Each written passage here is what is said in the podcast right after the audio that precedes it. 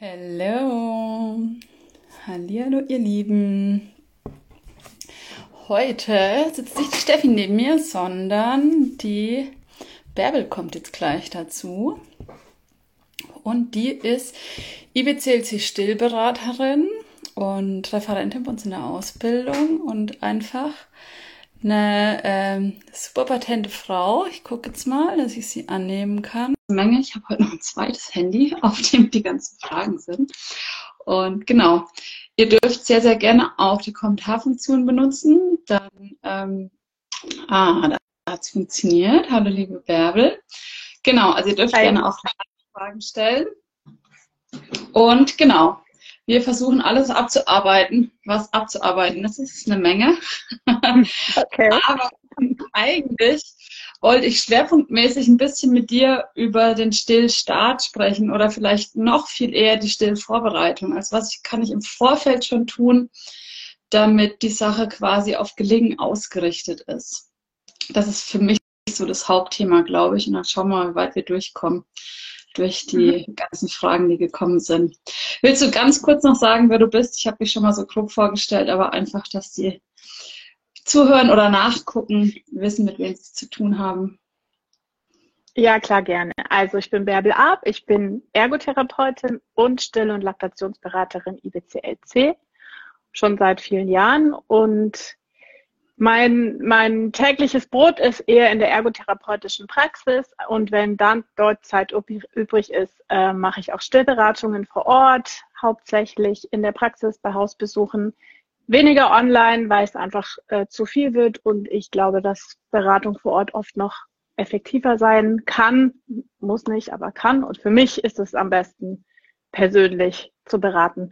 Und mir macht sehr Spaß bei euch, Referentin zu sein. In eurem Ausbildungskurs ist immer sehr, sind immer nette Kurse und da freue ich mich jedes Mal drauf. Voll, ja. kommt doch immer sehr gut an, was du machst. Also Genau, ihr dürft euch alle freuen. Ja, wollen wir da vielleicht gleich mal einsteigen? Ganz viele haben ja schon so die Idee, ne, beim ersten Kind und man eigentlich, die meisten wollen ja dann doch irgendwie stillen. Und die Stillraten sind dann aber gar nicht so hoch, wie man dann immer vermuten lässt. Was glaubst du, woran hängt's? Außer, was ich spoilern würde, im Zweifel immer, immer viel zu wenig Unterstützung. Aber ich glaube, da fehlt einfach auch so ganz viel Grundwissen so in der gesellschaftlichen Breite. Ja, glaube ich auch. Also ich habe vor 16 Jahren meine Tochter geboren und ich habe mich mit vielem beschäftigt, aber nicht mit dem Stillen. Ich habe mich mit der Geburt befasst und dachte, das Stillen, das geht ganz von allein und das ist sowieso was Natürliches und das wird schon passen. Ich hatte dann auch eine Hebamme, da dachte ich, die wird mir das dann auch zeigen. Und was mir überhaupt nicht klar war, und ich glaube, das, das geht vielen Frauen immer noch so, ist, dass das Stillen einfach direkt nach der Geburt in der ersten Stunde im besten Fall beginnt. Und ähm, dass man, wenn man ein paar Sachen schon vorher weiß, man sich nicht so schnell reinreden lässt und man sich sicherer ist, weil man ist so nach der Geburt, zumindest habe ich es erlebt, sehr offen für fremde Meinungen und Einflüsse von außen. Man ist so verletzlich und so frisch in seiner Rolle und, und ist noch nicht so weit, dass man bei allem sofort sagt, stopp, das möchte ich nicht. Und wenn man dann fachlich einfach nichts dazu weiß und man irgendeinen Rat bekommt, nimmt man den einfach an und kann noch nicht verstehen, ob der jetzt vielleicht auch in die, in, in mehr Probleme führt, als man vielleicht ohne diesen Rat hätte. Und das kommt leider immer wieder vor. Total deckt sich auch sehr mit meinen Erfahrungen. Ich finde gerade im klinischen Setting, wenn's, wenn also immer wieder Schichtwechsel ist und jeder was anderes weiß, es muss ja nicht mal zwingend äh, falsch sein. Ne? Ganz oft führen ja wirklich auch mehrere Wege ans Ziel, nur nicht mehrere Wege gleichzeitig. Mhm. Das macht da, glaube ich, echt sehr, sehr schwierig. Und deshalb finde ich es einfach auch so super wichtig, dass man als äh, Mama oder ähm, noch viel lieber als Paar das vorhat, dass das Baby gestillt wird, ähm, so ein bisschen Grundwissen hat, um für sich auch schon so ein Standing zu entwickeln. Ne? So, das klingt für mich passend oder das klingt für mich auch so ganz, ma, da frage ich nochmal jemand anderen, um dann da auch mhm. so ein bisschen mit navigieren zu können oder vielleicht auch einfach so die ersten Stolpersteine nehmen zu können. Was ja. würde ich sagen bei dir, der, wenn du Stillvorbereitungen machst, ähm, was sind so die Stellschrauben, die so am effektivsten sind oder die so die wichtigsten Hürden quasi, also über die wichtigsten Hürden tragen? Kannst du das sagen? Also wenn ich individuell, also mit einer einzelnen Familie ähm, eine Vorbereitung mache, kommen die meistens, weil entweder vorher schon mal was schiefgegangen ist und die wissen, dass das für sie ein wichtiges Thema ist, oder mit einer speziellen Frage, wie zum Beispiel äh, Schwangerschaftsdiabetes oder Zwillinge zum Beispiel. Da wenden sich die Paare oft schon äh, früher an mich. Und ich mache Stillvorbereitungskurse momentan gerade nicht, weil es zeitlich sich nicht ausgeht. Ähm, da äh, gucke ich auch genau darauf, dass wenn in so einem Kurs, also ich nehme da nie mehr als fünf Paare, weil es mir sonst so unübersichtlich wird, schaue ich drauf, dass wir das so ein bisschen durchgehen. Was ähm, ist gut vor der Geburt zu wissen? Ich lege meinen Schwerpunkt auch gar nicht so auf die Stillprobleme beim Stillvorbereitungskurs, weil ähm, ich glaube, es nützt nicht so viel vorher zum Beispiel zu wissen, dass es einen Pilz an der Brust geben kann und dass der juckt und brennt. Das kann ich dann tatsächlich immer noch nachschlagen. Ich lege schon den Fokus darauf, wie, was für einen Einfluss hat die Geburt auf das Stillen zum Beispiel. Also was passiert bei der Geburt, was das Stillen beeinflussen kann. Und mir ist es immer wichtig, auch wenn zum Beispiel eine PTA oder Infusionen, Medikamente, eine Bauchgeburt und so weiter, die das Stillen nachher beeinflussen, sind es ja keine Maßnahmen, die in dem Fall schmarrn sind, sondern wir brauchen die möglicherweise, damit alles weitergehen kann. Und deswegen ist es mir wichtig, dass die Eltern wissen, aha, wenn ich zum Beispiel eine PTA hatte, könnte ich mal schneller nach Hilfe rufen, wenn das Stillen nicht so hinhaut. Oder wenn ich eine Bauchgeburt hatte, ähm, weiß ich, ah, kann sein, dass es ein bisschen kniffliger wird. Muss nicht, aber kann. Und dann wissen die Eltern das schon und kümmern sich schneller um Hilfe. Ich finde es prinzipiell auch nicht verkehrt, vorher schon mit einer Stillberaterin Kontakt aufzunehmen und zu sagen, wir, wir wollen, also wir bekommen ein Kind ungefähr zu dieser Zeit. Äh, sind Sie da da? Haben Sie Zeit? Können, können wir uns schon mal anmelden? mir ist es recht, wenn ich weiß, da ist jemand, der kommt auf, äh, der, da wird bald ein Kind geboren und die erwarten Hilfe, dann kann ich so ein bisschen im Kopf mir was frei halten. Sehr, sehr schön. Ja, finde ich auch echt ein wichtiger Punkt, mal eine Nummer abgespeichert zu haben, von der ich weiß, da kriege ich mhm. schnell Hilfe, wenn ich welche brauche und vor allen Dingen kompetente Hilfe, erfahrene Hilfe und aus einer Hand. Finde ich super, super wichtig, ja. weil natürlich ist Stillberatung an sich schon auch Aufgabe der Wochenbetthebamme. Und manche können es mega gut und manche halt nur so mittelgut, weil die ihren Schwerpunkt woanders haben. Und dann finde ich super wichtig zu gucken, okay, und jetzt hole ich mir den Nerd, der genau das Thema einfach für sich ähm, als sein Thema auserwählt hat. Genau, und weiß, wo ich anrufen kann. Ich glaube, das entspannt schon wahnsinnig. Das ist auch was, was wir unseren ja. Paaren immer mitgeben. Speicher dir mal eine Nummer ein, ob du anrufst oder nicht, ist dann gar nicht mal so entscheidend, aber du hast sie, wenn du sie brauchst. Ja, genau. Und ich will das auch nochmal ergänzen.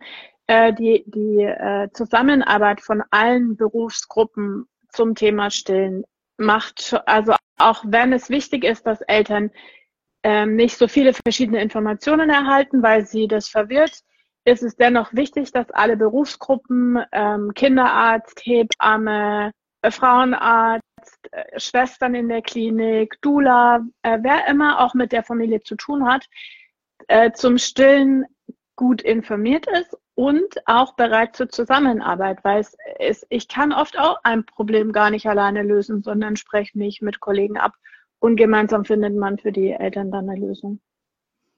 Voll, ja, keiner kann alles immer im Alleingang und ich glaube, da das Ego im Griff zu haben, ist für alle Berufsgruppen echt hilfreich.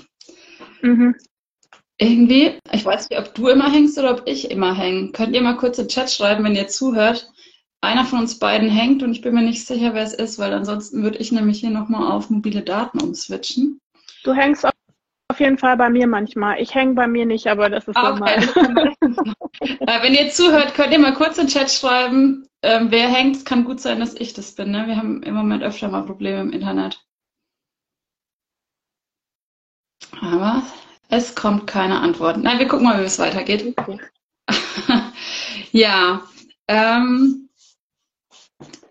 was sind denn so die Dinge, was gut sind vorher zu wissen? Oder gibt es vielleicht auch was, wo du sagst, boah, wenn ich das, also Bärbel hängt nicht bei der Selina, dann bin es wohl ich. wir gucken mal. Wenn ich das nächste Mal, wenn ich hänge, gehe ich raus und gehe in die mobilen Daten. Ähm, was sind das so Dinge, wo du sagst, oh, das ist gut vorher zu wissen? Also mir fällt da zum Beispiel total ein oder sofort ein, dass Stillen gelernt werden muss. Ne? Ganz viele glauben ja, naja, das ist quasi so ein Instinkt und ganz viel davon ist ja auch instinktiv und angelegt in Mama und Baby. Aber dieses Zusammenspiel und wie setzen wir das gut um, ist was, was man gelernt werden muss und darf und was schon auch Arbeit ist erstmal. Ich finde, wenn man darauf vorbereitet ist, geht man das oft nochmal anders an. Und ähm, was mir auch immer auffällt, dass viele überrascht sind, wie oft und wie viel Babys stillen. Und gerade am Anfang, wenn das so am Einpendeln ist, ist man ja gefühlt quasi nur am Stillen. Ja, das, das haben mir oft schon auch Leute aus den Kursen zurückgemeldet, dass sie gesagt haben, Bärbel, du hättest mehr über, über das Clusterfeeding ähm, erzählen müssen.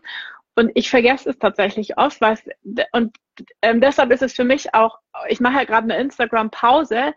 Äh, ich merke aber in der Pause vergesse ich viel mehr noch die Probleme der Eltern. Wenn, da bin ich zu weit weg und ich merke, das Cluster-Feeding ist was, das vergesse ich, weil das so drin ist, dass das für mich so normal ist, dass ich gar nicht mit der Frage rechne. Also es ist so, Kinder stillen zehn bis zwölf Mal in den ersten 24 Stunden, manche mehr, manche weniger, also so grob alle zwei Stunden, äh, manchmal noch öfter. Und damit rechnet man nicht unbedingt. Und das kann sehr anstrengend, ist einfach sehr anstrengend, keine Frage. Man fühlt sich unsicher, man weiß ja nicht, hm, ob die Milch reicht. Und deswegen ist es schön, wenn man vorher schon mal gehört hat, dass der Magen eines Babys mini klein ist. Da passt so ein bisschen Murmelgröße, äh, Menge Milch rein und so viel Milch hat man als Kolostrum ja auch zur Verfügung. Und solche Dinge können einen natürlich beruhigen, wenn man weiß, aha, es ist am Anfang wenig Milch da, weil mein Kind braucht wenig Milch, dafür öfter. Ähm, meine Milch äh, wird wahrscheinlich reichen. Ich lege es so oft an. Ich weiß, wie viel Windeln, wie viel ähm, Pipi-Windeln und wie viel Stuhlwindeln zu erwarten sind und so. Und dann, dann habe ich so ein paar Marker, wo ich weiß, ah, mh, scheint alles soweit ähm, normal zu sein. Und das denke ich, das wäre schon schön, wenn man das vorher weiß. Mhm. Mhm. Da ist auch eine Frage, weil du gerade Kolostrum angesprochen hast, kam eine Frage und zwar ähm, Kolostrum sammeln vor der Geburt. Ja oder nein? Würdest du sagen, das sollen unbedingt alle machen oder in besonderen Fällen oder sagst du, ach, totaler Quatsch, lass es alles sein? Wie ist da dein Standing zu? Wie so oft nicht ganz äh, einfach mit Ja oder Nein zu beantworten, sondern hängt natürlich vom individuellen Fall ab. Also, ähm, Frauen zum Beispiel, die einen äh, Schwangerschaftsdiabetes oder einen Diabetes äh, Typ 1 oder 2 haben, denen wird es empfohlen, ähm, vorher Kolostrum zu ähm, gewinnen. Und da gehen die auch normalerweise in die Klinik, in der sie entbinden und können dort auch eine Beratung dazu in Anspruch nehmen. Ich weiß jetzt nicht, wie das ambulant ist, das weißt du besser. Vielleicht kann man trotzdem so eine Beratung äh, bekommen oder vielleicht kommt auf was an, würde ich sagen. Ja, aber mhm. wenn man hartnäckig genau. ist, kriegt man fast immer alle Infos, die man braucht, aber manchmal muss man hartnäckig sein. ist ja meistens so. Ja, ja, genau. Deswegen, ich habe mein Pro Profil auf Instagram ja so gestaltet, dass es wie eine Art Lexikon ist und man kann mit dem Hashtag stillen entdecken und dann zum Beispiel Kolostrum oder präpartale Kolostrumgewinnung, wenn man das aneinander hängt, dann findet man da einen Beitrag und ich habe im Normalfall in, der, in den Highlights auch Links, wo man tiefergehende Informationen äh, findet. Deswegen, also man kommt an Informationen, aber natürlich lernt man über die Jahre dazu, wo man gute Informationen so aufgabeln kann. Genau. Also zurück. Wenn also Komplikationen zu erwarten sind, wie zum Beispiel, dass Zwillinge auf die Welt kommen und man weiß, hui, ja, da könnte es mal ein bisschen brenzlig werden und man kann nicht beide gleich sofort stillen, beide haben Hunger und so, äh, wäre es schön, man hat äh, Kolostrum gewonnen ähm, beim Präpa also beim Schwangerschaftsdiabetes ist es äh, günstig. Man, bei manchen Eltern wissen ja, dass ihr Kind zum Beispiel mit einer Lippenkiefer-Gaumenspalte auf die Welt kommt. Da wäre das jetzt zum Beispiel, finde ich, auch sinnvoll. Oder auch, wenn, äh, wenn man schon weiß, dass ein Herzfehler ähm, da ist oder irgendeine besondere Erkrankung oder ähm, genetische Situation. Und für, für alle anderen würde ich ja mal ich persönlich würde sagen, wenn ich gewusst hätte, dass da Milch kommt und ich dies schon sehen kann, hätte es mich wahnsinnig beruhigt zu wissen, oh, tatsächlich, sie ist schon, sie steht schon bereit. und deswegen finde ich, auch wenn man vielleicht gar nicht äh, das Ziel hat, in einer Spritze Kolostrum aufzufangen und die damit in die Klinik zu nehmen, ist es vielleicht für die eine oder andere Frau eine schöne, beruhigende Erfahrung zu wissen, ah, ich habe schon Milch, aber es kommt auch vor, dass Frauen kein Kolostrum gewinnen können, einfach weil sie es motorisch nicht hinbekommen oder weil es einfach in dem Moment die Milch nicht fließen will. Und ich hab, hatte auch schon meine Frau in der Beratung, da habe ich es auch nicht, ich konnte die Milch auch nicht gewinnen. Die war extra dafür da und wir haben einfach kein Kolostrum gewinnen können, aber sie konnte dann äh, trotzdem nachher stillen. Also es ist jetzt nicht so, dass wenn man kein Kolostrum gewinnen kann, man äh, keine Milch haben wird.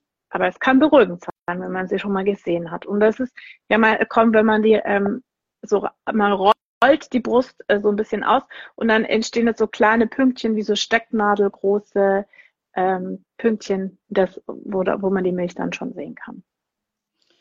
Sehr also ist nicht für jeden nötig, aber manchmal sinnvoll. Ja, voll gut. Finde ich auch echt wichtiger Punkt. Ähm, ich, Baby ist halt die beste Milchentleermaschine. Keine Pumpe und keine Handentleerung kommt da in aller Regel dran. Deshalb, ja. genau. Das ist, wie viel ich pumpen kann, heißt nicht, wie viel ich stillen kann. Diese ja. Menge.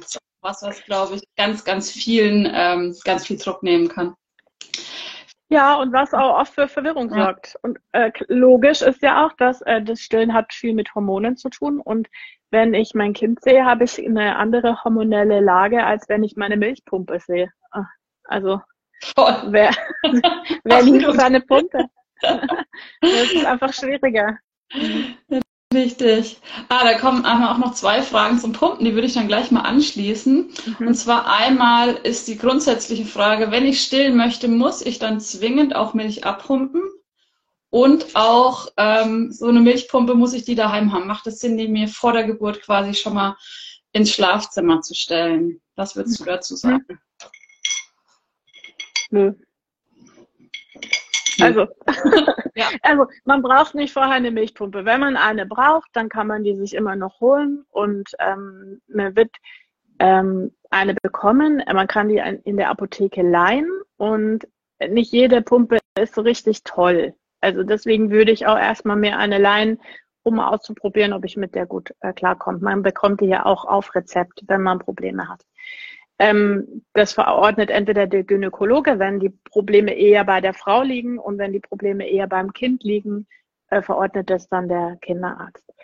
Ähm, es kann schon mal ganz nett sein, wenn man so eine Handpumpe zu Hause hat und das schadet nichts, aber ich würde die jetzt nicht extra äh, kaufen. Und wenn man stillt, kann man eine ganze Stillzeit komplett ohne Pumpe verbringen. Wenn man möchte, äh, kann man trotzdem noch zusätzlich pumpen, vielleicht weil man äh, früher wieder arbeiten gehen möchte oder weil man äh, irgendwann mal wieder ausgehen möchte und der Partner oder die Partnerin das Kind versorgen möchte. Äh, oder auch, weil, weil man es dann vielleicht doch braucht, weil man mehr Milch bestellen möchte oder so. Also da gibt es eben verschiedene Gründe, warum man pumpt. Und davon abhängig braucht man dann halt eine Milchpumpe oder man kann es auch ganz und gar nur von Hand, kann man die Milch auch gewinnen, wenn man das drauf hat. Und Lust hat darauf, muss man keine Pumpe verwenden. Genau, also da könnt ihr euch entspannen und ähm, bei Bedarf kann ich mir alle Hilfsmittel besorgen, die ich so brauche. Finde ich grundsätzlich bei Babythemen so mal lieber weniger anschaffen, weil also was soll uns was soll uns fehlen, was nicht innerhalb eines Tages zu besorgen ja. ist hier. Also selbst im letzten Kaff irgendwo, weiß ich nicht, auf der grünen Heide, ähm, kriege ich ja hier in Deutschland einfach alles, was ich brauche, im Zweifel. Ja, und trotzdem kann ja vielleicht jemand sagen, mal, also mich entspannt es jetzt wirklich, wenn ich das da habe. Und ich, also ich bin zum Beispiel so jemand, wenn ich verreise, mag ich die äh, öffentlichen Verkehrstickets schon online vorher haben. Die habe ich dann in der Tasche, dann muss ich mich dort nicht drum kümmern und das Kleingeld und am Automat und dann checke ich nicht, wie es geht. Deswegen bestelle ich sie vorher und habe die schon in der Tasche, wenn ich losfahre.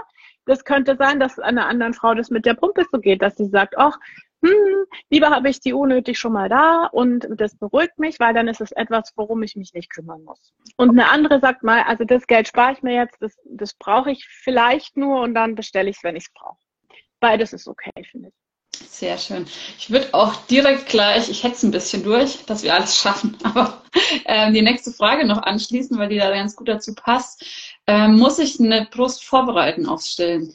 Ich muss sagen, ich habe da schon die krudesten Sachen gehört, von Zitronensäure über raue Lappen abreiben und weiß ich nicht, kaltes Wasser. Also ich habe da schon richtig, richtig äh, gruselige Dinge gehört, wo ich mir gedacht habe, ah, stelle ich mir ganz unangenehm vor. Macht es Sinn, sich quasi so ein bisschen abzuhärten? Oder ist es was, was vielleicht gar nicht so eine gute Idee ist? Nein, es macht keinen Sinn, sich abzuhärten. Die Brustwarzen sind dafür gemacht. Die sind zum Stillen gemacht. Und sie bereiten sich selbst vor. Um die Brustwarze herum ist ja der Warzenhof und auf dem wachsen ja dann oder ver, verdicken sich dann so in der Schwangerschaft ja auch äh, diese Montgomery-Drüsen, die sondern so äh, was Fett, Fettiges ab, was auch gut riecht fürs Kind. Also wir wollen das eigentlich nicht abwaschen. Und ähm, es pflegt äh, die Brustwarze und alles, was da an Seife, Duft und sowas äh, drankommt, bringt die Sache eher durcheinander und rubbeln würde ja auch kleine Verletzungen machen und dann ähm, ist die Haut eher noch empfindlicher, noch mehr ähm, für äh, äh, ähm, Keime offen. Also das will man überhaupt nicht. Und es wird aber, ich lese es auch immer noch wieder mal. Das ist tatsächlich auch immer noch öfter. Die Idee dahinter ist ja quasi, diese wunden Brustwarzen zu vermeiden oder möglichst zu reduzieren. Ähm, was würdest du sagen, was ist der beste Weg, um diesen Stillstand so easy wie möglich oder zu wenig Verletzungen wie möglich hervorzurufen oder zu erleiden? Was war da die beste? Also ich würde ich würde mir mal ein paar Videos zum Stillen im, im Netz anschauen. Also es gibt auf YouTube ein paar gute. Ich habe die auch verlinkt und auch auf meiner Webseite kann man die finden. Also nicht nur die ich verlinkt habe, sind toll, sondern es gibt ganz viele bestimmt, die ich auch noch nicht gesehen habe also was man sich mal anschauen sollte, finde ich, ist, wie muss das Kind den Mund öffnen, wo muss die äh, Brustwarze rein, wo, wo kommt die hin, wo, wo landet eigentlich die Zunge vom Kind. Und wenn man das erstmal verstanden hat, ist klar, dass die äh, Brustwarze im Rachen weit hinten vom äh, Kind zu liegen kommt und die Zunge gar nicht an der Brustwarze äh, saugt oder das Kind an der Brustwarze saugt, sondern das Kind eher so eine melkende Bewegung mit der Zunge macht. Und dann verletzt es natürlich die Brustwarze eigentlich auch nicht, weil die liegt ganz weich abgepolstert hinten. Wenn ich aber merke, dass es sehr weh tut und zwickt und reibt und die äh, Brustwarze schnell äh, wund wird, dann wäre da schon der richtige Zeitpunkt, sich mal schnell Hilfe zu holen, um zu klären, ist das Kind wirklich gut angelegt. Also die Lippen sind schön aufgestülpt, der Mund ist weit offen, die machen den Mund ja 140 Grad weit auf. Ähm, wenn da Schwierigkeiten sind, kann es natürlich sein, dass das Kind die Brustwarze mit der Zunge vielleicht an den Gaumen drückt oder mit der Zunge vorne an der Brustwarze schabt und es tut natürlich weh und das müsste dann geklärt werden, was da los ist.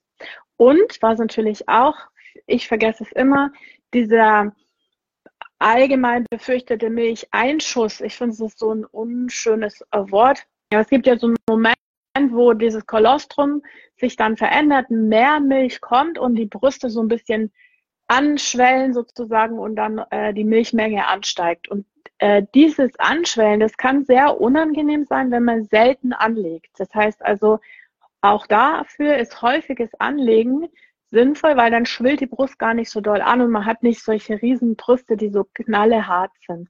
Also oft anlegen, so anlegen, dass es bequem ist.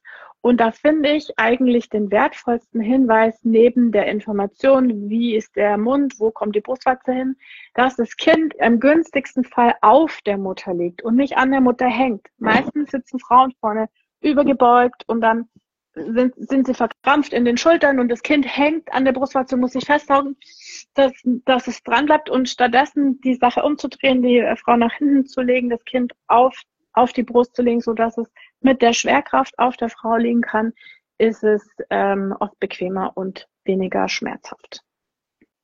Sehr, sehr schön. Ja, da war, glaube ich, gerade ganz, ganz vieles dabei, was man sich schon mal so merken kann.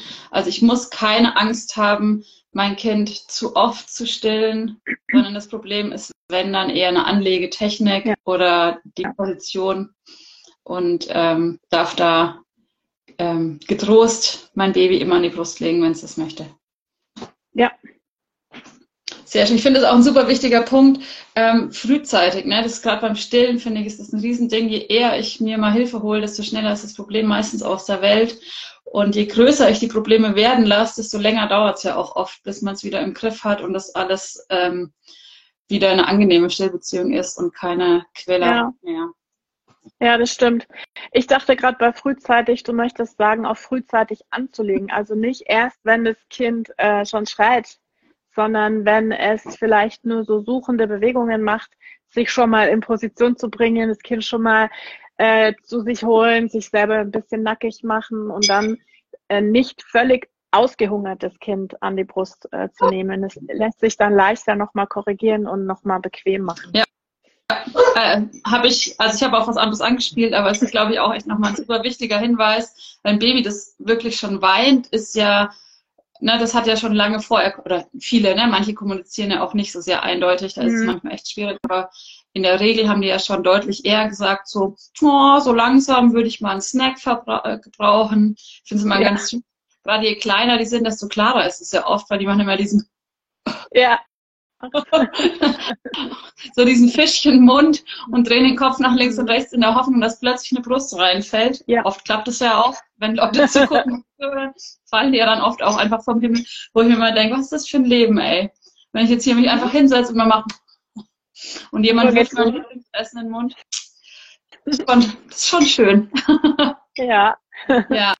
Also okay, also still Brust vorbereiten brauche ich nicht. Das ist wie immer, das ist ein bisschen bei der Geburtsvorbereitung den Kopf muss ich vorbereiten und wissen, ja. was ich will und was ich tue. Genau. Ja. Ähm, und eine Frage war auch noch, wie kann ich denn jetzt feststellen, wenn da mein Baby an der Brust trinkt, ob da wirklich auch Milch kommt? Kann ich das irgendwie wissen, sehen, ahnen oder muss ich mich darauf verlassen, dass das Baby sich schon meldet? Ja, also erstmal könnte ich natürlich einfach äh, Schluckgeräusche hören und äh, sehen, dass sich was tut und, und das Kind schluckt. Ähm, meistens äh, spüren die Frauen das auch, also den, den Sog spürt man schon. Es ist nicht so, dass an der Brust gesaugt wird und man das nicht äh, mitbekommt. Ähm, die meisten Frauen spüren auch den ersten oder auch mehrere Milchspendereflexe, den äh, sie haben. Und ähm, dann kann, man kann ja auch mal nachschauen, wenn man das Kind wieder abmacht, äh, kommt die Milch raus, äh, rausgelaufen. Bei manchen Frauen spritzt sie sogar richtig raus, bei manchen tröpfelt sie raus. Oft sieht man auch an der anderen äh, Seite, dass die Milch äh, beginnt zu laufen, weil der Milchspendereflex dann auch an der anderen Brust äh, stattfindet. Na und ähm, ich merke natürlich auch, äh, ob mein Kind was in der Windel hat. Also wenn ein Kind äh, reichlich volle Windeln hat, sehe ich ja, dass da oben was reingegangen ist und ein Muttermilchstuhl sieht ihr auch ähm, eindeutig aus. Also der hat, der hat so eine currygelbe Farbe, äh, ist, sieht eigentlich aus wie Durchfall und ähm, hat so Hüttenkäsestückchen drinne. Die, äh, daran erkennt man, dass es ein guter Muttermilchstuhl ist und er stinkt nicht. Also er riecht äh, eigentlich nicht unangenehm. Und ähm, daran sehe ich auch, dass was oben reingegangen ist. Das finde ich echt witzig, weil also gerade so wirklich Mini-Baby-Kacke ist ja wirklich gar nicht eklig. Nö. Das kommt ja wirklich erst, wenn ihr da noch Beikost essen, muss ich dann so denken, mhm. Ha, ja. hier kam ja. noch die Frage, ähm, ob man einen Unterschied sehen kann, ob das Kind wirklich trinkt, im Sinne von wirklich Milch aufnimmt oder eher so nuckelt, weil Nuckeln ja einfach auch schön ist und beruhigt und reguliert. Ja, man kann das schon sehen. Ich finde es ein bisschen schwierig jetzt hier zu erklären, aber ähm, also wenn ein Kind richtig trinkt, macht es große äh, Bewegungen, die so kräftig äh, aussehen und äh, manchmal nuckeln die einfach wirklich tatsächlich nur so ein bisschen und es, es sieht nicht so groß und kräftig aus und ähm, ist eher schneller. Die, da, beide Varianten sind ja normal, also Kinder machen das auch zwischendurch, dass sie immer mehrere große Schlucke nehmen und dann wieder ein bisschen langsamer, äh, schneller nuckeln und, und warten, bis der nächste Milchspendereflex kommt und dann immer weitermachen. Ähm, die, wechseln ständig von vom einen zum anderen. Und Kinder sind sehr verschieden. Es gibt welche, die sind so kleine Piranhas, die saugen dir in ganz kurzer Zeit gefühlt die Brust leer. Und es gibt auch so Genießer, die, die, die nuckeln und saugen und nuckeln und schlafen und wachen wieder auf und trinken nochmal. Also das ist sehr individuell, wie die das machen. Man weiß aber, dass sie von sich aus regeln, was sie brauchen eigentlich. Wenn man sie in Ruhe lässt und wartet, wie sie es machen wollen, dann bestellen sie und holen sich die Milchmenge und auch die Zusammensetzung, weil wenn ein Kind sehr lange an der Brust saugt, wird die Milch auch fettreicher. Also das heißt im Grunde, je leerer die Brust wird, desto fettreicher wird die Milch und je kürzer es an einer Brust trinkt, desto wässriger ist die Milch. So kann es natürlich jetzt sein, wenn es gerade so heiß ist, äh, dass Kinder nur ganz kurz trinken, weil sie eben Durst haben.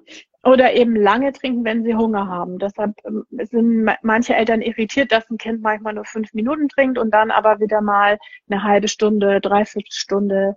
Die passen das selbst an und wenn man sie in Ruhe lässt, passt die Menge und die Zusammensetzung perfekt. Hm. Find, also ich glaube nicht, dass es bei der Frage mitschwingt, aber also ganz oft wird ja unterschieden zwischen diesem nährenden, nutritiven, also milchtrinkenden Saugen und diesem Nuckeln. Und ich finde an sich den Unterschied gar nicht so entscheidend, weil beides stillt ja ein Bedürfnis. Ne? Also ja. ist oft so eine Wertung, okay, wenn das Kind Milch trinkt, da sind wir alle einverstanden, das soll es tun, aber ähm, zum Nuckeln die Mama als Schnullerersatz verwenden, also das geht ja eigentlich nicht.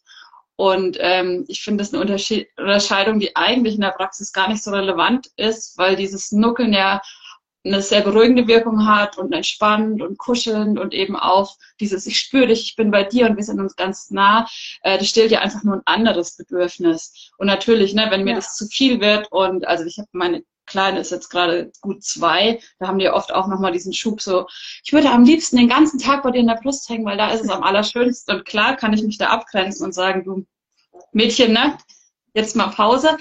Aber ähm, das ist ja nicht weniger wertvoll an sich.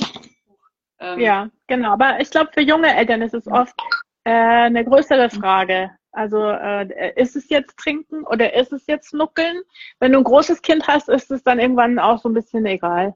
Dann, dann willst du das nicht, dann brauchst du das nicht mehr so ganz genau wissen. Aber wenn man ganz frisch gebackene Eltern ist, glaube ich schon, dass man das gern wissen würde. Trinkt es jetzt oder nuckelt es nur? Und äh, dann ist es gut, wenn man noch mal hört, ja, aber nuckeln ist auch okay und ist es auch genauso ein Bedürfnis wie äh, trinken, weil ja die, äh, der, die Brust eben nicht der Ersatz äh, für den Schnuller ist, sondern der Schnuller der Ersatz für die Brust, wenn man ihn braucht oder mag. Also insofern, ja, genau. Und man kann ja ein Kind gänzlich ohne Schnuller großziehen ich habe ich hab meinem Kind oft versucht einzugeben, weil ich dachte, es wäre mal ganz praktisch, aber mein Kind wollte den tatsächlich partout nicht.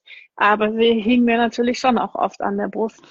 Ja. Voll, also bei uns haben auch zwei von fünf Kindern haben das mal so mal genommen, Schnuller, und die anderen haben gesagt, hier original, alles andere. Ja. Kannst mir mit wegbleiben. Ja. Voll. Aber genau, manchmal vermisst man es auch, wenn man sich denkt, ey, könntest ja auch mal einen Moment woanders nuckeln vielleicht. Ja. Also ich finde es auch ein völlig legitimes Bedürfnis zu sagen, kurze Pause mal. Ja, ähm, ja. ja, voll. Aber ich finde es auch nochmal wichtig, dass du gesagt hast, ne, der Schnuller ist der Ersatz, nicht die Brust. Hm. Also in unserer Bubble ist das, glaube ich, eh nicht so ein Thema, aber ich höre es außerhalb der Bubble in der Elternberatung so, so oft, wenn dann so abschätzig gesagt wird, der benutzt sich als Schnuller. Die sagen, mhm. nee, also Ja, das ist aber auch ein schwieriges Thema, weil ich glaube auch viele äh, fühlen sich auch dann so äh, vielleicht schlecht, wenn sie dann doch auch einen Schnuller verwenden und wir vielleicht in einer, uns in einer Bubble aufhalten, wo Schnuller vielleicht nicht so äh, gehypt werden oder also ich, ich, äh, man muss das individuell sehen. Zum Beispiel ein Kind, was nicht stillt, wird einen Schnuller brauchen. Es kann nicht ohne Schnuller äh, gut klarkommen. Also das ist was, was man sich genau anschauen sollte und niemand sollte sich schlecht fühlen für eine Lösung, die für ihn und sein Kind gut ist. Also, da bin ich. Ich finde diesen Vorwurf, ein Kind benutzt seine Eltern, ähm, ja. finde ich hochgradig schwierig. Ja. Und vor allen Dingen, ja. mich benutzt niemand als Ersatz für ein Plastikstück. Hallo. Also bitte. Ja. Da, genau. Da werde ich ein bisschen emotional. Aber kommen wir einfach nochmal zu den Fragen, ähm, weil das schließt sich so ein bisschen, nee, es schließt sich eigentlich nicht an, aber es ist so ein bisschen, äh, die Beratung könnte von der gleichen Person gekommen sein. Ähm, Einschlafstillen bei einem Kind, das vielleicht auch schon ein Jahr oder sogar ein bisschen älter ist. Würdest du sagen, das müsste man jetzt mal zwingend abgewöhnen? Oder ist es vielleicht auch ganz okay? Also ist es auf Dauer schlecht, war die Frage. Es geht jetzt nicht darum, dass die Mama nicht mehr mag, sondern schade ich meinem Kind, wenn ich das zum Einschlafen noch still. Nein, man schadet dem Kind nicht. Einschlafstillen darf ich so lange machen, von Tag 1 bis Tag X, an dem ich beschließe, dass ich es nicht mehr mag. Und es wird. Ja. Es kommt der Tag. Also, es kommt irgendwann der Tag, wo Kinder nachts nicht mehr stillen ob jetzt der Tag zuerst kommt, wo die Mutter es nicht mehr möchte und die Mutter sagt, jetzt möchte ich da was anderes ähm, installieren als Gewohnheit, oder ob das Kind zuerst damit aufhört und die Mutter es vielleicht sogar vermisst, was ja auch immer wieder vorkommt. Ähm, das weiß man nie vorher. Äh, was ich glaube, ist, ist, man kann einfach mal dieses schlechte Gefühl, egal wie man es macht, mal einfach weglassen. Das ist, ich weiß, man kann das nicht einfach weglassen. Das, da gibt es viele Gründe und viele äh, Geschichten, äh, persönliche, familiäre, warum man das dann, warum sich das komisch anfühlt, aber ganz neutral gesagt, es ist nicht schlechtes dabei, ein Kind in der Nacht zu stillen. Wenn natürlich ein Kind, ich sage jetzt mal so ganz locker, flockig, wenn ein Kind zwei Jahre alt ist und nachts zehnmal kommt zum Trinken, und das über Wochen oder Monate gar, dann glaube ich schon, dass es vielleicht irgendwas gerade los ist in der Familie. Was da, ja Kita, Kindergarten, nee, Kindergarten ist nicht, äh, Krabbelgruppe oder Umzug, Urlaub, weiß, weiß ich nicht was. Dann lohnt sich sicher mal hinzuschauen, was da los ist und dann zu gucken, was kann man verändern, damit es wieder für alle gut sein kann. Das finde ich auch ein wichtiger Punkt, ne? Alle dürfen da mitreden, weil ich glaube, dass es schon auch irgendwie in uns angelegt ist, dass wir beim Neugeborenen viel, viel nachlässiger sind. Wenn die dreimal die Nacht kommen, ist das ja eigentlich, würden wir sagen, da habe ich gut geschlafen beim Neugeborenen. Mhm. Beim zweijährigen Kind, das mich wirklich dreimal die Nacht weckt und ich weiß gerade, okay, es kriegt Backenzähne, dann stecke ich das vielleicht mal noch weg und sage, okay, alles gut. Aber so grundsätzlich stört mich das, glaube ich, oder ich kann von mir sagen, mich stört es viel, viel, viel, viel mehr. Und ich glaube, es geht ganz vielen so. Und ich glaube, dass das so ein bisschen auch in uns angelegt ist, dass wir uns da stückweise auch immer mehr selber wieder so zurückerobern. Und ich glaube, das ist auch total in Ordnung, weil ich glaube, in der einen Bubble ist es so, dass wir ganz viel Angst haben, wir geben dem Kind zu viel und ich darf nicht so viel stillen, sonst ist es verwöhnt oder es darf nachts, mhm. sechs Monaten braucht es keine Nahrung mehr und so Gelaber. Und ich glaube, in unserer Bubble ist es oft so, ähm, aber wenn es es doch noch will, dann braucht es es doch. Und ne, ich nehme dem da was weg, wenn ich da sage, du mach mal, mach mal langsam oder überleg dir mal was Neues. Und ich finde, ähm, in beide Richtungen das Pendel, ne, das, da dürfen wir uns ein bisschen entspannen und wir können den Weg gehen, der uns entspannt schlafen lässt. Und wenn das heißt, mein kleines Baby trinkt sehr so oft und dann schläft es wieder ein und ist es voll gut.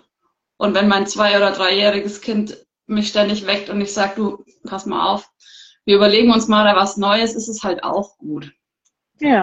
Und es kann natürlich sein, dass der Dreijährige dich dann trotzdem weckt und, äh, und du zwar nicht mehr stillen musst, aber irgendwas anderes los ist. Das kann, da steckt man nicht drin. Menschen wachen alle nachts irgendwann auf und schlafen wieder ein und Kinder brauchen dabei eben oft noch länger Hilfe, als man das halt vorher erwartet. Also ich habe da selber auch nicht äh, damit gerechnet, dass äh, meine Tochter lange gern bei mir im Bett schlafen würde. Ich dachte, das ist eine Sache von Wochen, aber dass das eine Sache von Jahren ist, ist mir erst langsam dann im Verlauf der Zeit gedämmert. Und irgendwann ist es einem dann auch wurscht, aber das ist halt ein Weg, den man geht. Absolut. Ich finde, ich glaube, das sind, äh, das geht einem ganz oft so mit diesen Kinderthemen, dass man dann erst so auf dem Weg entdeckt, was das eigentlich wirklich bedeutet. Ja, ja. wie breit auch die Varianz ist. Ne? Also gibt ja. ja wirklich auch Kinder, die mit zwei sagen, ey, Autobett ist voll mein Ding, ich brauche mhm. euch nicht mehr. Mhm. Und gibt halt Kinder, die auch mit zehn noch regelmäßig kommen und ich habe ja. schlecht geschlafen und kann nicht bei dir kuscheln. Ja. Ähm, genau. Und es ist einfach, es ist einfach okay. Ja. Ähm, ich glaube, wir hatten gerade noch eine Still, wir hatten noch eine Still, Stillfrage oder eine Schlaffrage. Ähm, ab wann kann ich denn mal eine Nacht wegbleiben, wenn ich ein Stillkind habe, ohne Baby? Was würdest du da sagen? Oder hast du da einen Tipp, wenn man sagt, ah, meine beste Freundin heiratet? Ähm, wie kriegen wir das ja. geregelt? Also, das ist wieder sowas, wo man mal genau schauen muss, wie oft stillt denn dieses Kind noch? Wie alt ist dieses Kind? Ähm, und was hat sich bei denen für einen Rhythmus etabliert? Also, wenn ich jetzt ein Kind habe, was dreimal die Nacht kommt und einen Partner oder eine Partnerin habe, äh, der dem Kind abgepumpte Milch gibt, im besten Fall vielleicht stillfreundlich, vielleicht nimmt es aber auch schon die Flasche, weil es ihm irgendjemand angewöhnt hat, dann kann ich auch schon früh wegbleiben, wenn ich meine Milch abgepumpt habe und mein Partner oder meine Partnerin das können und das Kind das nimmt, alles äh, ist gut. Wenn ich jetzt aber ein Kind habe, was jede Stunde nachts kommt und ganz äh, schle schlecht schlafen kann, wenn ich nicht da bin, dann ist es vielleicht einfach auch noch zu früh. Wenn die Beikost beginnt, ist es oft dann leichter, weil die Kinder dann eh schon aus einem Becher trinken können und weil sie auch mal was anderes äh, essen können außer äh, an der Brust. Und auch da gibt's wieder Kandidaten, die dann trotzdem nachts andauernd kommen oder welche, die dann nachts tatsächlich weniger brauchen und schon fast durchschlafen. Und davon muss ich es abhängig machen. Ich bin ja ein großer, eine große Freundin davon, dass äh, Väter früh oder Partnerinnen, je nachdem, früh beginnen, diese Dinge mitzumachen, damit man auch früh äh, diese Aufgaben teilen kann weil es ist kein Zustand, dass immer die Frauen irgendwie das Gefühl haben, sie sind so doll angebunden und können nichts machen. Und die Männer sagen, ja, aber das mit dem Stillen, das kann ich nicht. Und deshalb so, du stillst ja immer noch, jetzt, du stillst jetzt schon drei Jahre, aber du stillst ja jetzt immer noch. Und deswegen kann ich das Kind auch nicht ins Bett bringen. Das ist Quatsch, also es, äh, das kann die zweite Bezugsperson genauso gut. Und ähm, äh, ob ein Kind dann noch Milch braucht und trinken möchte und man dann vielleicht auch zum Beispiel danach geht. Man könnte ja auch stillen, das mit dem Kind besprechen und das Kind bleibt dann mit dem anderen Elternteil zu Hause. Ja. Und es ist ja oft noch eine Frage mit dem Junggesellenabschied. Es ist ja nicht nur das Stillen, sondern darf ich dann auch was trinken? Das ist ja dann nochmal ein ganz eigenes Thema. Und da hängt es eben auch davon ab, was trinke ich, wie viel trinke ich, was esse ich dazu, wie lange stille ich nicht. Und natürlich ist es besser, wenn man stillt, dass man keinen Alkohol trinkt, aber es wäre jetzt auch nicht korrekt zu sagen, man darf dann auf gar keinen Fall stillen, man muss die Milch wegwerfen oder so, sondern die, der Alkoholpegel in der Milch baut sich genauso wie im Blut wieder ab und deswegen muss ich keine Milch verwerfen. Also ich kann nicht den Alkohol abpumpen. Wichtige, wichtige Info, glaube ich. Und ich finde auch zu wissen, es ist nicht eins zu eins. Also der Wodka fließt nicht durch meine Brust, sondern die Milch wird aus dem Blut gebildet und der Blutalkohol, also wir sprechen vom Promillebereich, der geht in die Milch. Mhm. Und ähm, mhm. sag mal, wenn ich jetzt neun Monate, und da habe ich ja hoffentlich wirklich nichts, gar nichts getrunken in der Schwangerschaft, dann habe ich ein neugeborenes Baby, da habe ich irgendwie meistens auch andere Sorgen. Das heißt, die zwei Sekt, die ich vertrag an der Hochzeit meiner Freundin, die habe ich wahrscheinlich abgebaut, bis ich dann noch zu Ende gegessen habe und nach Hause gefahren bin, kann ich von ausgehen, dass das ähm, meinem neun Monate alten Baby nichts tut. Genau, es kommt darauf an, wie groß bist du, wie lange, was hast du getrunken, wie viel und wann kommt ein Kind wieder und äh, will wieder stillen. Das ist manchmal ein bisschen schwer vorhersehbar und deshalb ist es sicher die sicherere Variante, nicht zu trinken. Aber wenn wenn es dann mal sein soll, dann kann man sich darüber genau nochmal informieren. Ich finde Happy Baby No Alkohol dazu zum Beispiel eine gute Insta-Seite und dann weiß man, wie es geht. So, genau. Die Frage, glaube ich, mit äh, ab wann kann ich weg, ne, sobald ich eine gute Lösung gefunden habe. Bei uns gibt es die Mitternachtsbanane. Das ist ein legendärer Satz bei uns. Und ich bin ja schon, bin ja immer relativ früh auch so unplanbar weg, wenn ich Geburten begleite. Das mache ich nicht in den ersten Monaten, aber wenn die dann Beikost kriegen, die Babys, dann doch schon wieder relativ zügig. Und dann gibt's bei uns gerne die Mitternachtsbanane, wenn die noch so drauf sind, ja. dass sie oft stillen. Dann haben die natürlich einen Bedarf, ne, weil die sind ja gewöhnt, ja. dass die noch äh, nennenswerte Kalorien nachts bekommen.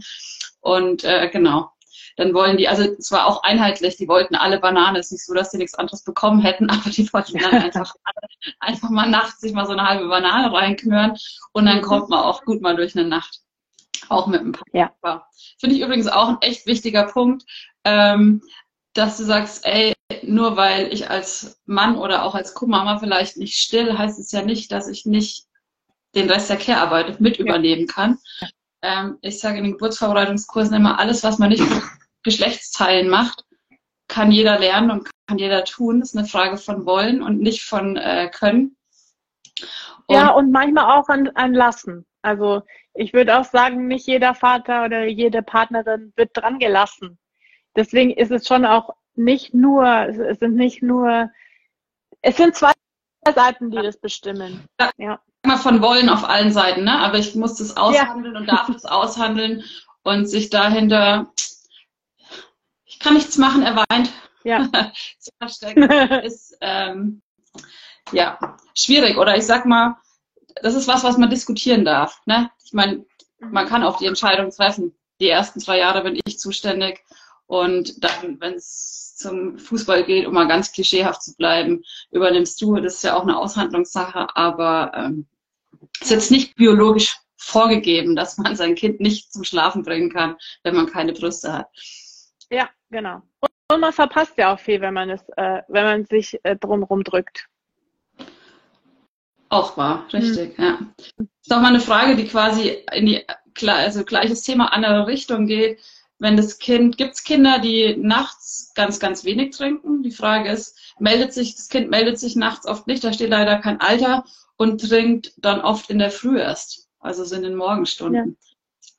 Ja. ja gut, äh, da wäre das Alter natürlich jetzt schon von grundlegender Bedeutung. Also wenn das jetzt ein ein Monate altes Baby ist, wäre ich jetzt tatsächlich besorgt. Aber äh, ich gehe jetzt mal davon aus, dass das zum Beispiel sechs Monate alt ist und die vielleicht schon mit der Beikost begonnen haben. Kann es durchaus sein, dass ein Kind abends nochmal trinkt oder vielleicht, wenn die Mutter ins Bett geht, nochmal wach wird und nochmal trinkt und dann durchhält bis morgens. Kann sein. Wenn es gut gedeiht und gut drauf ist. Kann man entspannt sein. Ja. ja. Bin ich auch echt sehr, sehr spannend, also wie, wie die Kinder sich da einsortieren. Ich habe da tatsächlich auch schon so richtig ganz, ganz krude Schläfer hatte ich eigentlich selten. Also die brauchten immer, sehr viel Unterstützung, aber die waren zumindest, wir hatten zum Beispiel nicht diese Phasen, dass wir vier Stunden nachts wach waren, sondern vielleicht mal eine, aber das auch nur selten. Aber wie unterschiedlich da die Kinder auch sind. Also ich, eins von meinen kann ich mich auch erinnern, die haben mit vier Monaten ist es abends ins Bett gegangen, mit uns halt um elf und ist dann früh um fünf oder so, wenn die erste Sonne durchs Fenster scheint, wieder aufgewacht, wo ich mir auch gedacht habe, huch, wollen gar nichts essen und man fühlt sich so, man platzt gleich. Oder dann eben auch Kinder, die wirklich ganz, ganz lange im Stundentakt äh, trinken. Deshalb, ich glaube, der Punkt ist, wenn es allen damit gut geht, ist wahrscheinlich echt auch vieles möglich. Ja. Hm.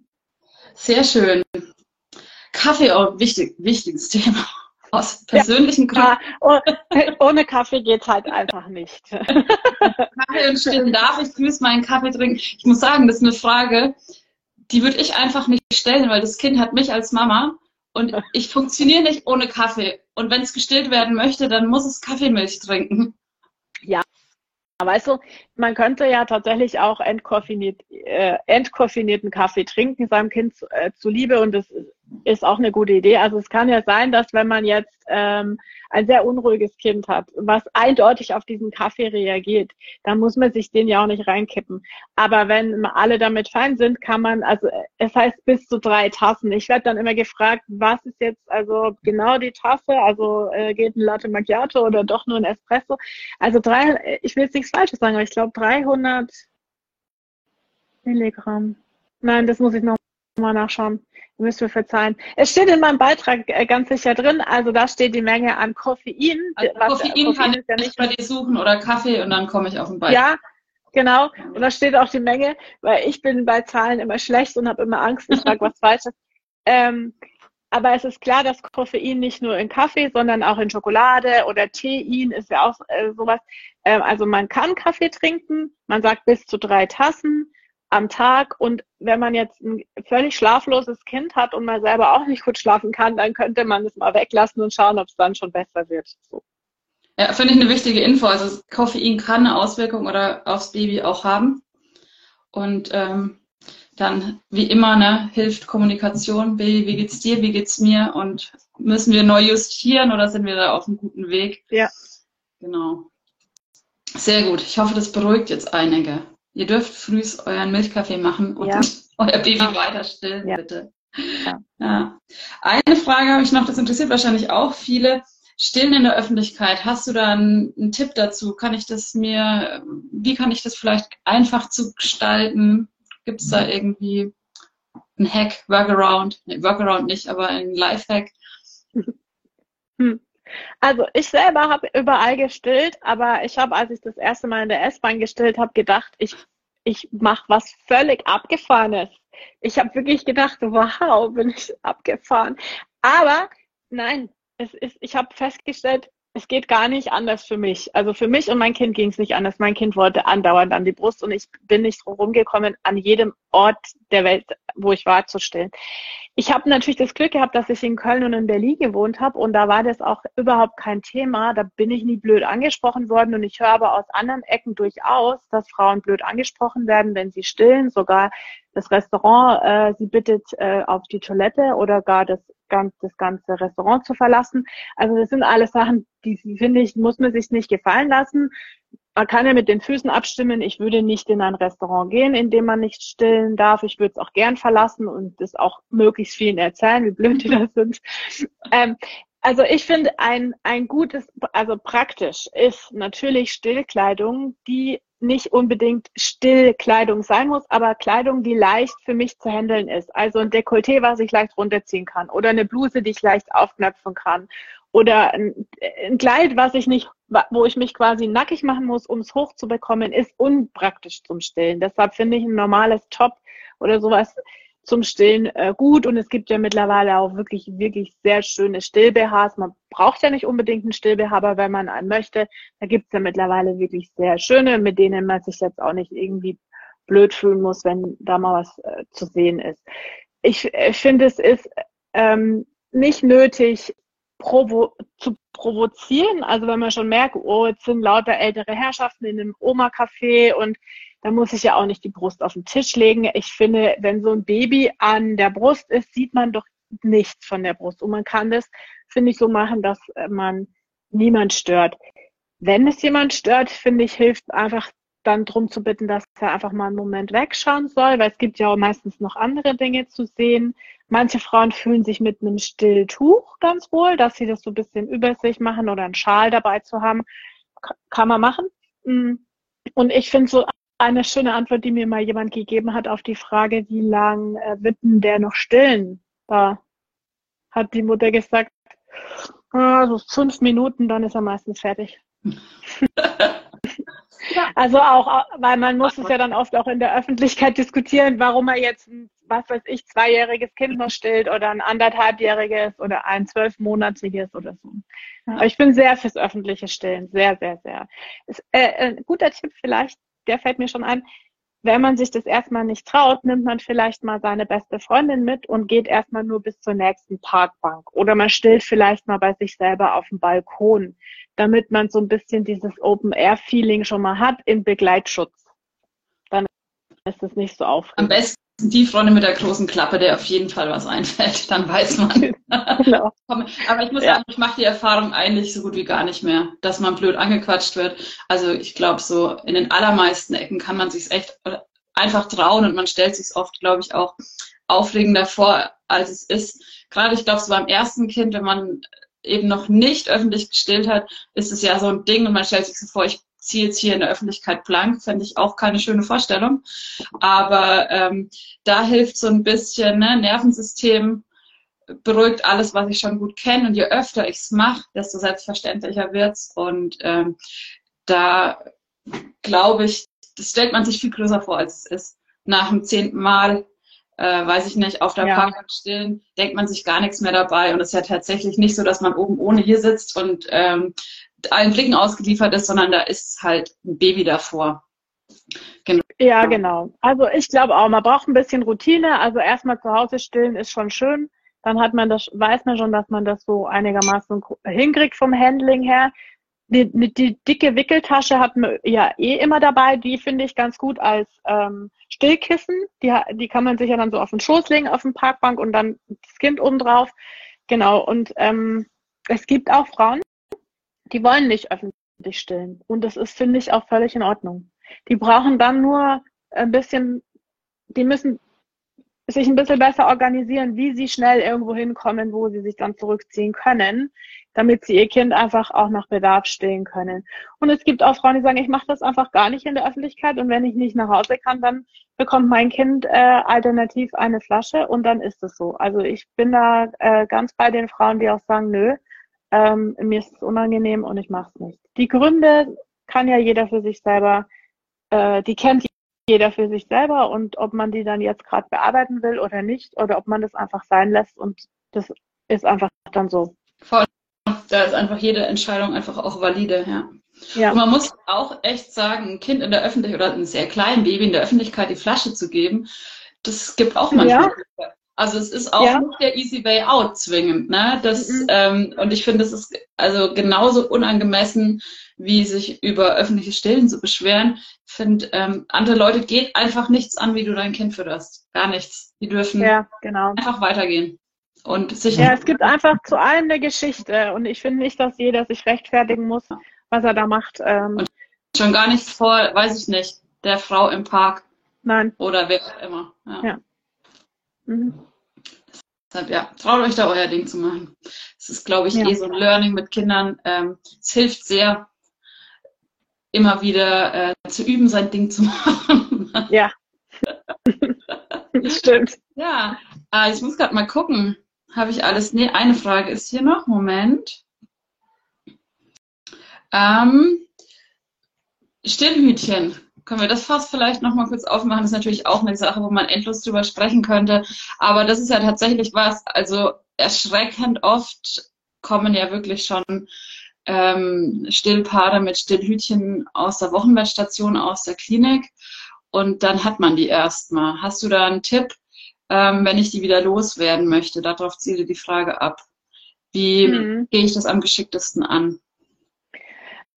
Also oftmals passiert es so ein bisschen aus Versehen. Manche Frauen berichten so, äh, nachts ist es aus Versehen abgegangen und das Kind hat dann trotzdem angedockt. Das finde ich eigentlich die schönste Variante immer mal wieder versuchen. Es gibt natürlich Gründe, warum Kinder mit einem äh, Stillhütchen, äh, Brusthütchen besser trinken oder überhaupt trinken und anders nicht. Ähm, und denen würde ich auch nachgehen. Also das heißt, ich finde, wenn ich ein Stillhütchen loswerden will, wäre es vielleicht schon mal ganz klug, mal eine Stillberaterin mit ins Boot zu holen, einfach nochmal genau zu schauen, wie trinkt das Kind, warum braucht es diesen intensiven Reiz, um anzusaugen, kann es denn überhaupt gut saugen? Passt die Zungenbeweglichkeit und so? Das würde ich mir schon nochmal genauer dann anschauen. Und dann würde ich einfach probieren. Es ist natürlich eine Gewöhnung, wenn ich so ein Gummiding nach hinten in den äh, Mund bekomme, dann schlucke ich natürlich automatisch. Und äh, oftmals wird ja Frauen mit flachen Brustwarzen ein Brusttütchen angeboten, weil man denkt, ja, dann klappt es besser, weil dann hat die da so ein nippelartiges Ding. Äh, und die Kinder, die erkennen nicht so gut, ah, da ist jetzt die Brust in meinem Mund, weil da steht jetzt nicht so was raus, was, was äh, an dem ich sozusagen mich orientieren kann. Und deswegen finde ich es ein bisschen fies, Frauen mit flachen Brustwarzen gleich mit dem Hütchen zu winken und sie dann so ein bisschen damit stehen zu lassen. Andererseits denke ich mir, wenn es alles gut läuft und das Kind zunimmt und es mit dem Hütchen klappt und es nur ist, weil ich gehört habe, es ist vielleicht besser ohne, aber alles passt, dann würde ich mir nicht so einen Wahnsinnsstress machen. Dann würde ich einfach mal der Zeit auch ein bisschen, ich würde auch ein bisschen abwarten und mir nicht so einen Druck machen. Und oft klappt es dann irgendwann doch. Vielleicht hat man keins dabei oder es ist eins runtergefallen oder man hat es ja vergessen und dann geht es auch irgendwie so. Also es ist ein bisschen schwierig für mich als Stillberaterin, wenn ich ähm, angerufen werde, einen Hausbesuch mache und ich soll dann in dieser Stunde schaffen, dass das Kind ohne Hütchen trinkt. Das ist manchmal schwieriger, als die Eltern das denken, auch für mich.